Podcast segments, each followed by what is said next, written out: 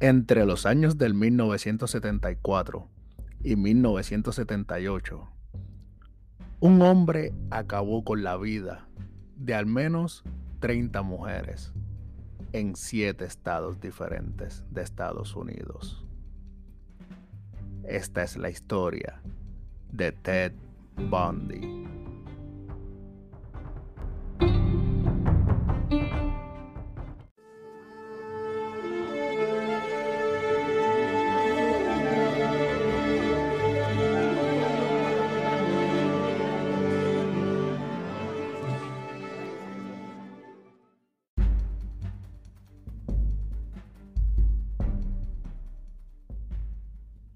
Saludos, les habla Ricky y bienvenidos a otro capítulo de Mundo Escéptico. Y para el día de hoy les he preparado el tema de una persona que cambiaría los parámetros que califican a un asesino como asesino en serie.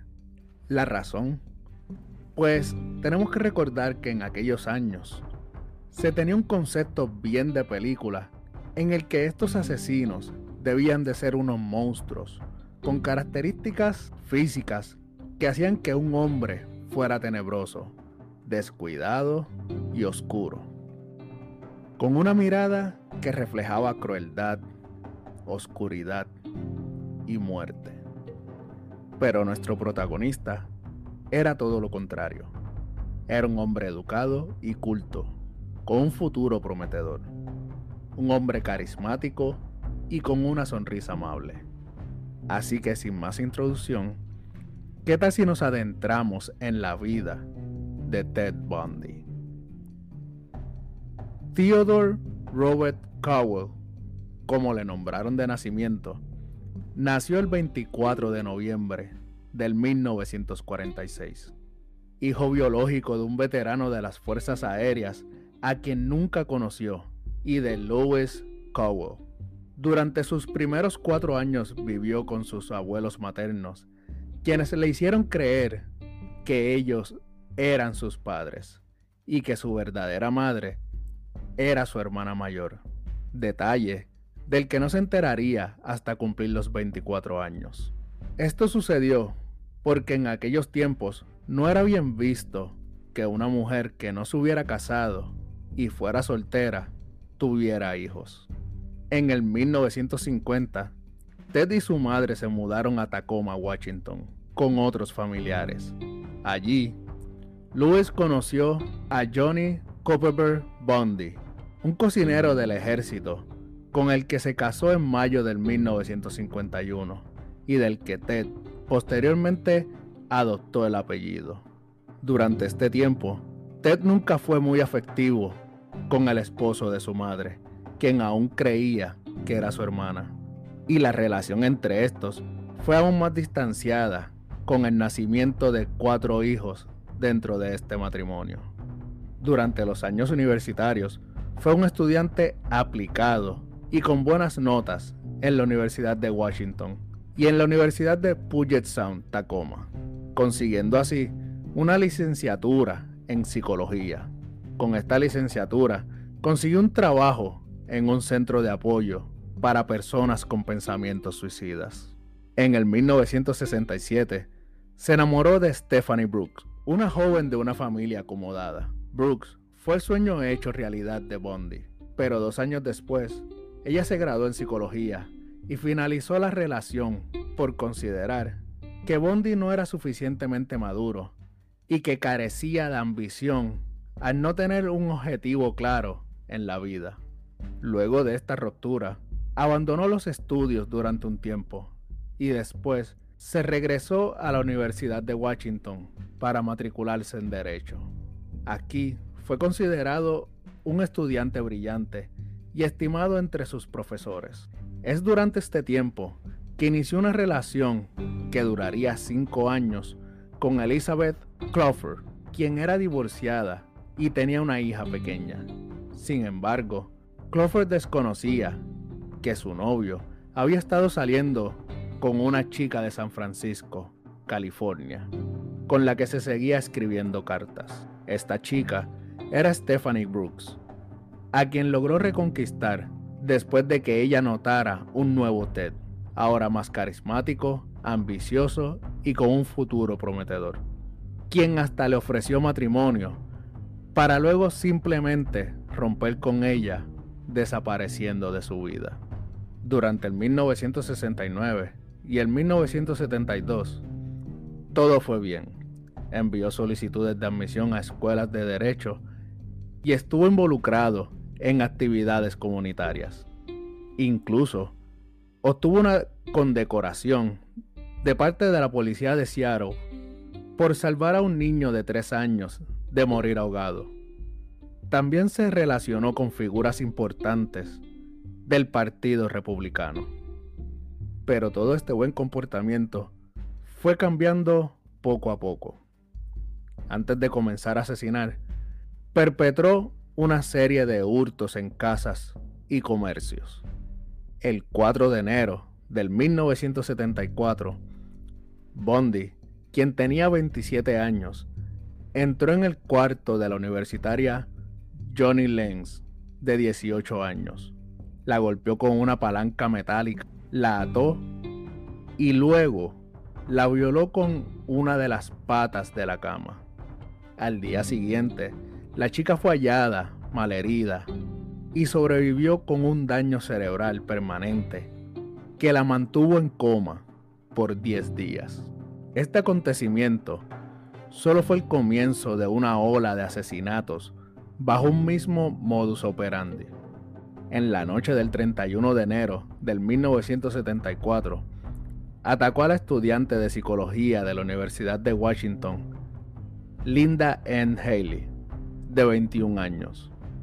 Bondi entró en su dormitorio, la dejó inconsciente con un golpe y la sacó de la escuela. Nadie notó la ausencia de la joven hasta el día siguiente. La policía no estableció ninguna conexión entre las dos agresiones y tampoco se hicieron mayores pruebas ni estudios de la escena del crimen. Los restos de Linda N fueron descubiertos un año después en una montaña cercana. Durante el invierno y el verano del 1974, desaparecieron varias universitarias y madres jóvenes. Se calcula que fueron ocho víctimas a las que atacó de noche, pero luego comenzó a hacerlo a plena luz del día.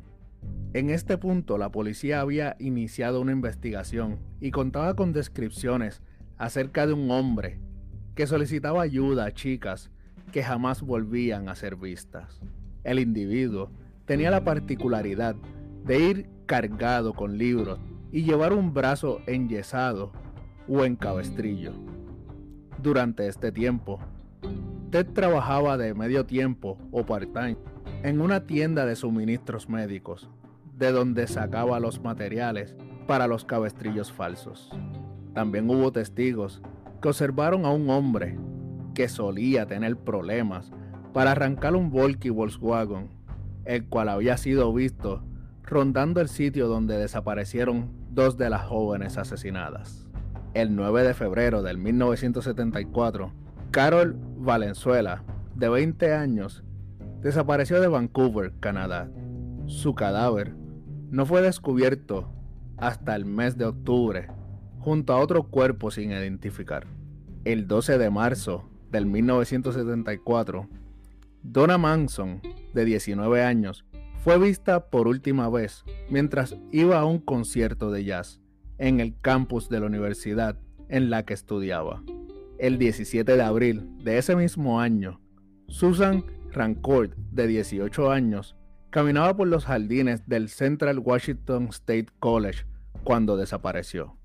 El 7 de mayo del 1974, desapareció Roberta Parks, de 20 años, quien había quedado con unas amigas para tomar un café, pero nunca llegó. Parks se encontró con un hombre aparentemente lesionado que le pidió ayuda para subir unas cosas a su auto. Jamás fue vista de nuevo. El primero de junio del 1974, Brenda Bow, de 22 años, salió de la taberna Flame en Burin, Washington, después de comentar a sus amigos que iba a buscar a alguien que la llevara a Sun City, California. La última vez que la vieron, estaba hablando con un hombre con el brazo en un cabestrillo. 19 días más tarde, se descubrió que Ball nunca llegó a su destino. Años después, Bondi le confesaría a quien fuese su novia, Elizabeth, que no llegó al bautizo de su hija porque estaba torturando, asesinando y desapareciendo el cuerpo de Brenda Ball. En la madrugada del 11 de junio del 1974, Georgian Hopkins, de 18 años, perteneciente de la fraternidad Kappa Alpha Delta de Seattle, desapareció después de despedirse de su novio e ir a buscar unos libros para un examen de español. Antes de desaparecer, su mejor amiga Dwayne mantenía una conversación con ella a través de su ventana, cuando notó una extraña carcajada que provenía del pasillo. Años después, el mismo Bond confesaría que él era la persona que se estaba riendo. Su compañera de habitación y la encargada del dormitorio reportaron su desaparición a la mañana siguiente. El 14 de julio del mismo año, la universitaria Janice Ott dejó una nota a su compañera de habitación avisándole que se iba en bicicleta al parque del lago Sammamish. Ahí se le vio conversar con un hombre que tenía el brazo enyesado y que le pedía ayuda para cargar libros a su auto.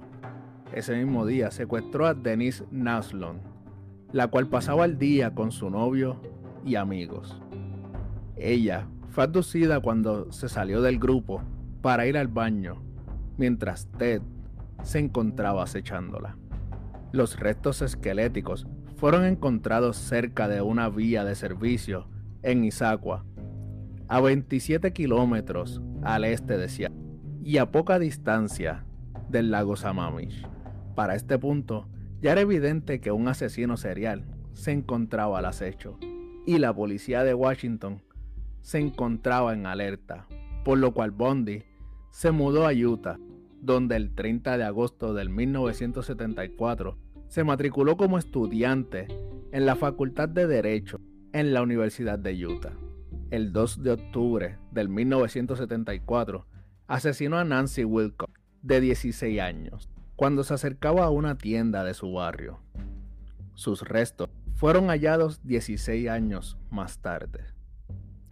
El 11 de octubre del 1974, Rhonda Stafford, estudiante de farmacia de 21 años, esperaba el autobús que la llevaría a la facultad cuando Ted se ofreció en su volky a acercarla al lugar. Con la excusa de ir al zoológico, estacionó el vehículo en un lugar apartado y violó a la chica durante horas a la vez que la estrangulaba y de vez en cuando aflojaba la presión en su cuello para mantenerla con vida. En un momento en que Ted regresó al vehículo, ella consiguió escapar y así logró llegar a la facultad, pero en vez de denunciarlo, lo ocultó durante 40 años por miedo a ser rechazada. El 18 de octubre del 1974, secuestró a Melissa Smith, la hija del sheriff local. La secuestró mientras ella iba a pasar la noche en casa de una amiga. Su cadáver fue encontrado nueve días después en Summit Park. Según los estudios forenses, la víctima fue torturada y violada durante cinco días. Después de muerta, Ted le lavó el cabello, la maquilló y hasta le pintó las uñas. Y aunque no es seguro, algunos creen que este proceso era para mantenerla en un estado donde no se viera muerta. El 30 de octubre de ese año, desapareció Laura Amy, de 17 años. Esto sucedió mientras ella volvía de una fiesta de Halloween. A ella también le lavó el cabello y maquilló después de muerta. Su cadáver fue encontrado en los montes de Wasatch, mostrando signos de haber sido golpeada en la cabeza con una cuña de metal y violada. Sin embargo, parecía que Bondi conocía a la muchacha, debido a que hubo muchos testigos que le contaron a la policía que estuvo acosándola y apareciéndose en lugares que la muchacha conocía y frecuentaba. El 8 de noviembre del 1974, Bondi se acercó a Carol Daronch en el Fashion Place Mall en Utah. Haciéndose pasar por un oficial de la policía, le informó que habían intentado robar su coche. Daronch subió al auto de Bondi bajo el engaño de que iban a la comisaría para presentar un informe. Después de detener abruptamente el coche, Bondi sacó una pistola y le esposó una muñeca. Ella luchó y consiguió apartarse antes de que Bondi pudiera fijar el otro extremo de las esposas. Ella lo golpeó en la cara y salió corriendo y consiguió que un conductor que pasaba la llevara hasta la policía. En la comisaría, Taronch narró lo sucedido y así se obtuvo la descripción del hombre, la descripción del vehículo y el tipo de sangre del atacante. La misma noche del 8 de noviembre, David Kent, de 17 años, desapareció del parking o aparcamiento del instituto escolar Viewmont, donde había acudido junto a sus padres a ver una obra de teatro. Los familiares, preocupados por la tardanza de Debbie, llamaron a la policía, que tras una búsqueda por el estacionamiento, encontraron la llave de un par de esposas. La llave pertenecía a las esposas, con las que horas antes se había presentado Carol Daronch en la estación de policía. La directora de la obra de teatro, Jean Graham, declaró que durante la actuación, un hombre de aspecto parecido al del sospechoso le había solicitado que lo acompañara al estacionamiento para identificar un vehículo, pero ella se había negado porque estaba ocupada con la obra. Casi a un mes de los hechos, un hombre llamó a la policía para informar que la noche de la desaparición de Debbie Kent había visto salir un volky de color claro del estacionamiento del instituto. Lamentablemente, tuvieron que pasar 14 años para que Bondi confesara su asesinato, pero sus restos jamás fueron hallados. Estos ataques a mujeres pusieron a las autoridades de Utah en alerta y dejaron en dominio público las descripciones del atacante. Su novia Elizabeth lo reconoció y llamó al departamento de la policía y le dejó saber de sus sospechas, lo que puso a Bondi como el sospechoso número uno. No obstante, no tenían ningún tipo de prueba o evidencia que lo atara directamente con los crímenes. El 12 de enero del 1975, Kerry Campbell de 23 años, acompañó a su prometido, el doctor Raymond Gadowski, a un seminario en Aspen, Colorado. Mientras descansaba en el salón del hotel, ella regresó a la habitación para buscar una revista. El doctor Gadowski y sus hijos decidieron ir a buscarla al ver que no regresaba, pero no la encontraron. A media mañana se dio parte a la policía de su desaparición. Un mes después, un trabajador encontró el cadáver congelado de Campbell en un banco de nieve a 3 kilómetros del hotel. Había sido violada y brutalmente golpeada. No se llegó a encontrar evidencia alguna del atacante. El 15 de marzo de ese mismo año, secuestró a Julia Cunningham, de 26 años, cuando se dirigía a una taberna en Vail, Colorado. Ted utilizó el mismo modus operandi de la mano enyesada y le pidió ayuda para guardar los esquíes en el automóvil. Luego de atacarla, manejó hasta Rainford, Colorado, donde finalmente la mató, estrangulándola. Su cuerpo no ha sido hallado todavía. El 6 de abril del 1975, tras discutir con su marido, Dennis Oliverson de 25 años, decidió ir a visitar a sus padres en Grand Junction, Colorado. Dennis no regresó aquella tarde, pero tampoco llegó a casa de sus padres. Desapareció y su cuerpo aún no ha sido encontrado. Nueve días más tarde, Melanie Coley, de 18 años, desapareció cuando regresaba del instituto. Un trabajador de caminos descubrió su cadáver el 23 de abril.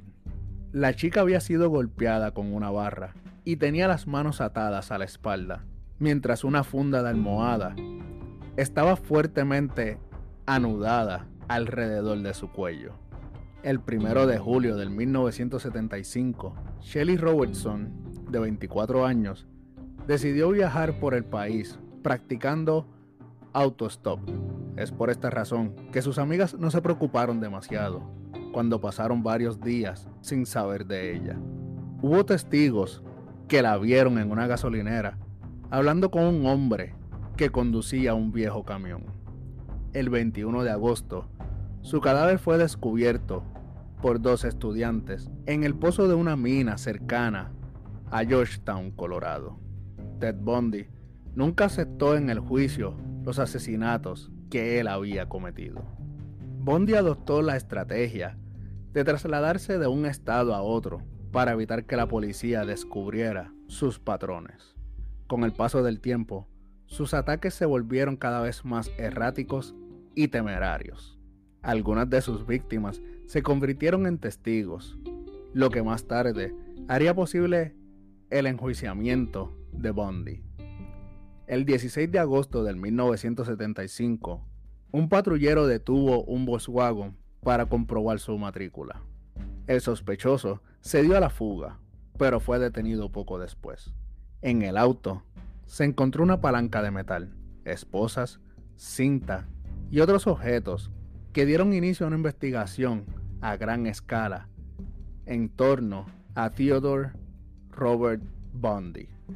El 23 de febrero del 1976 comenzó el juicio en contra de Ted Bundy por secuestro agravado. Tenía 29 años y entró en la sala con la confianza de que no existían pruebas suficientes contra él. Sin embargo, Carol Daronch lo señaló como el hombre que intentó secuestrarla y amenazó con matarla. Él negó conocerla, pero carecía de coartada. El 30 de junio de 1976 fue sentenciado a una condena de 15 años de prisión con posibilidad de libertad condicional.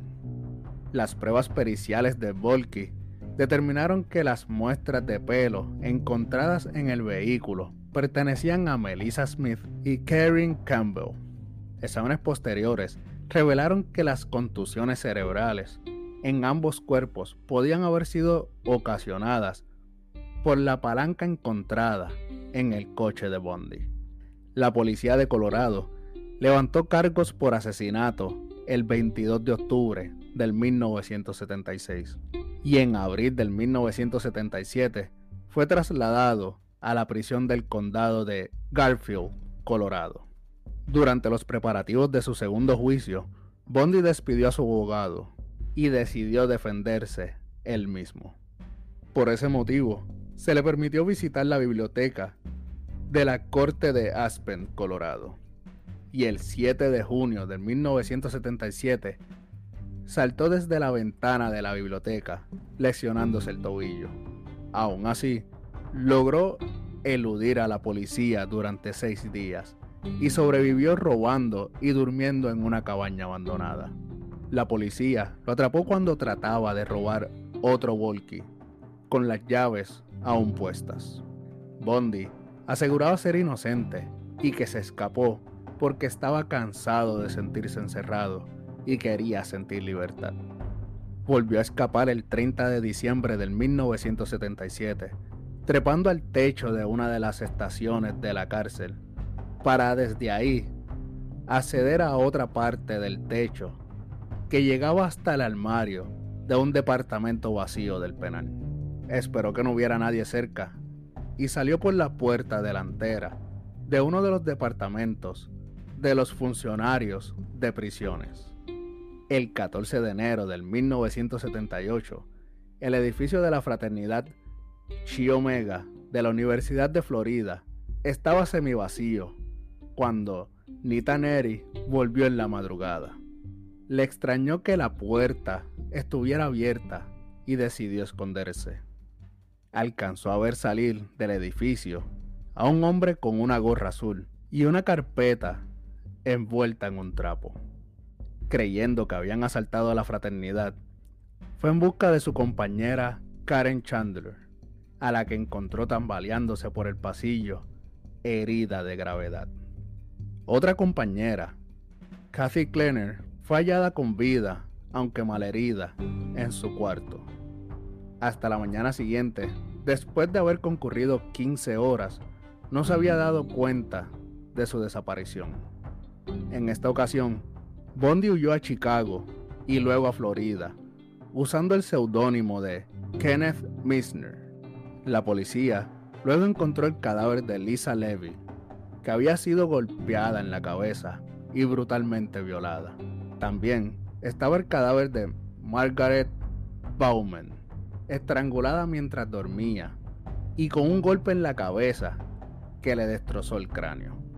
El resto de las chicas no pudieron aportar más pistas, salvo el testimonio de Nita Neri.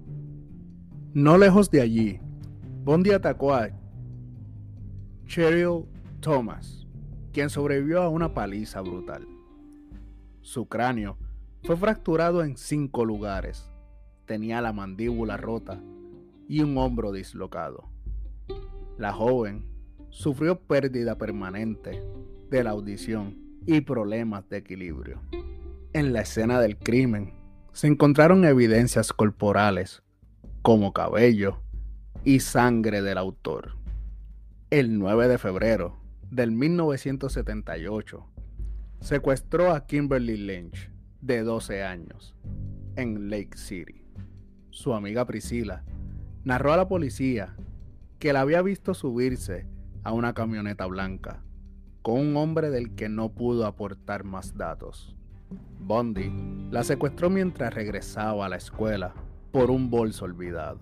La convenció para irse con él y la llevó a un lugar aislado para agredirla sexualmente. Murió durante la violación. Ocho semanas después, se encontró en Florida el cuerpo de Kimberly. Tras el asesinato de Leach, Bondi, por alguna razón, regresó a su apartamento de Tallahassee.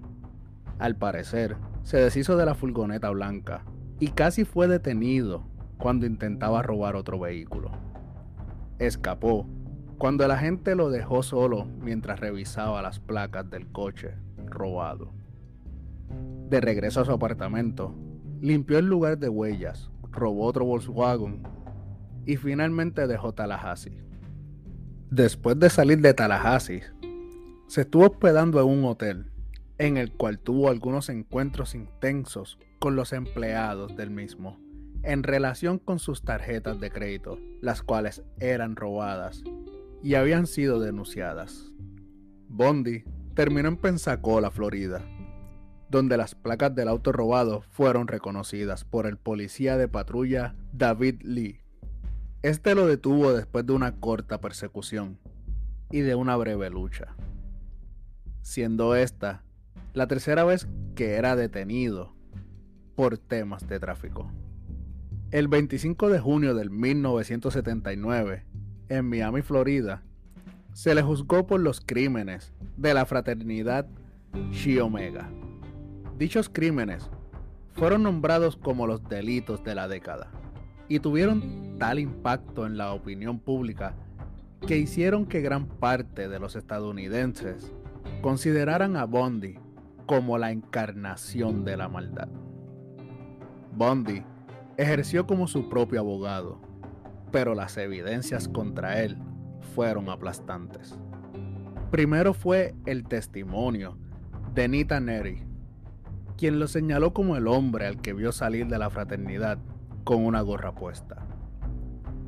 Después, subió al estrado el odontólogo Richard Subirón, quien determinó que las marcas de dientes encontradas en el cuerpo de Levy coincidían con la dentadura de Bondi. Testigos de cargo y descargo fueron llamados por ambos lados, incluyendo a Luisa Bondi para la defensa.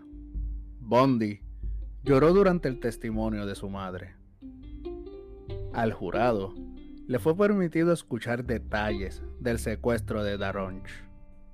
El 24 de julio del 1979, Tras seis horas y medias de deliberaciones, el jurado lo declaró culpable. Bondi escuchó el veredicto sin demostrar emoción alguna, a diferencia de su madre, quien suplicó piedad. Pero él afirmó ser víctima de una farsa, de un juicio injusto y abusivo, por lo que no tenía que pedir clemencia por algo que no había cometido. El juez Coward lo sentenció a la pena de muerte en la silla eléctrica por los asesinatos de Lisa Levy y Margaret Bauman. Y aunque Bondi ya se encontraba en el corredor de la muerte, el estado de Florida decidió juzgarlo por el asesinato de Kimberly Lange. El 7 de enero del 1980 comenzó el juicio. Tras el fracaso de ejercer como su propio abogado, Bondi contrató a Julius Africano y Lynn Thompson. Con ellos, transó la idea de apelar por incapacidad mental. Pero la estrategia legal no funcionó y fue declarado culpable. Durante el procedimiento penal del caso Lynch, aprovechó una antigua ley de Florida que proclama que toda declaración de matrimonio en un juzgado hecha en presencia de un funcionario judicial era válida y legalmente vinculante.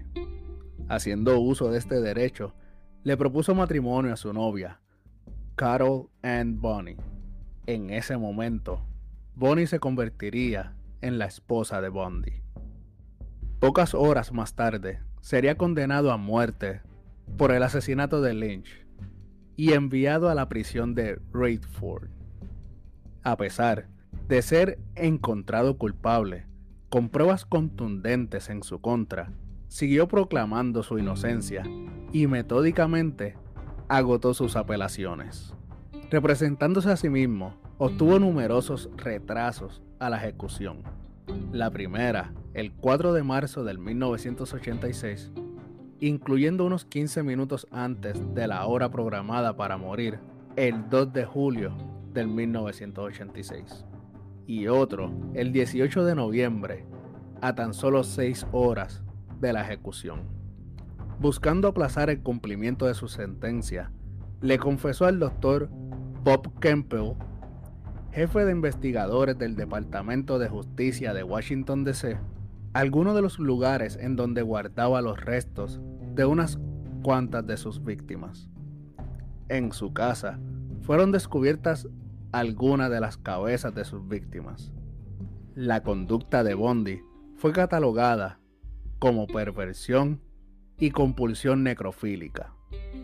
El 17 de enero del 1989 obtuvo la fecha definitiva. Iba a ser ejecutado una semana después. Bondi trató de evitar la muerte, manteniendo sus confesiones como cebo para así obtener más tiempo él y sus abogados pidieron una prórroga de tres años para que confesara los demás asesinatos. También trató de provocar a los familiares de sus víctimas para que solicitaran a la corte que le otorgara más tiempo para poder confesar. Estos, a pesar de no conocer el paradero de muchas víctimas, todas las familias se negaron. Bondi otorgó un maratón de entrevistas y confesiones durante sus últimos días, aunque nunca estuvo dispuesto admitir todo, especialmente los asesinatos de algunas de las víctimas más jóvenes. En su último día, llamó a su madre y rechazó su última comida. Finalmente, fue electrocutado el 24 de enero del 1989 y declarado muerto a las 7.16 de la mañana. Tenía 42 años.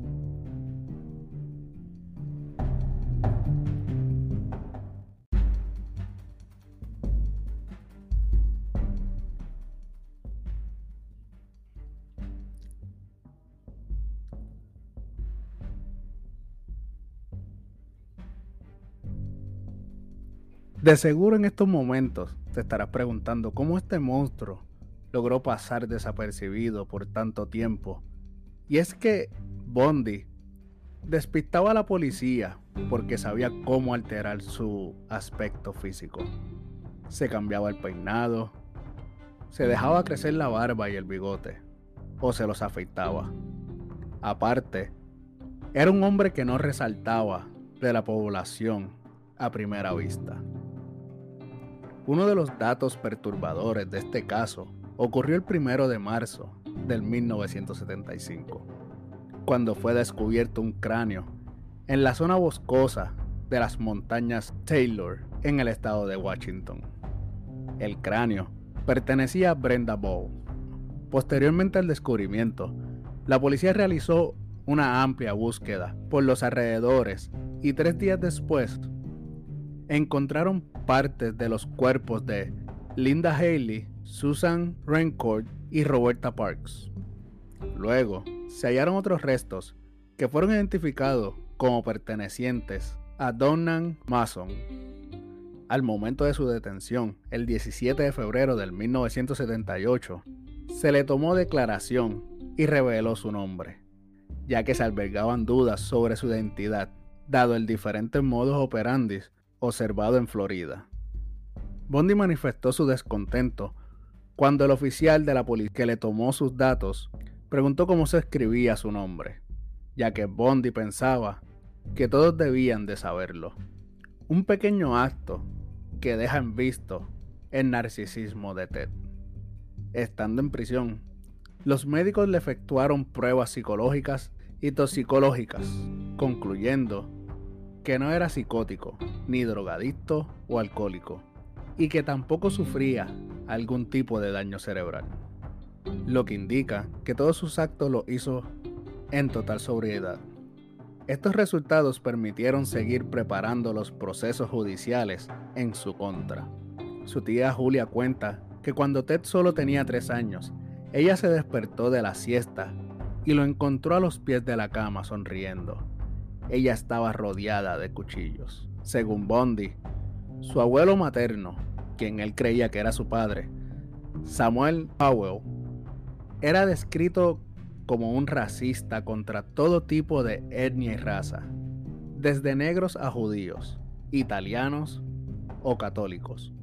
Un hombre violento, cargado de rabia y que lo pagaba con las mascotas de los vecinos. Además, Ted contaba que Samuel era uno de los motivos de su temprana obsesión con las mujeres, ya que éste coleccionaba pornografía que el joven leía a escondidas con su primo.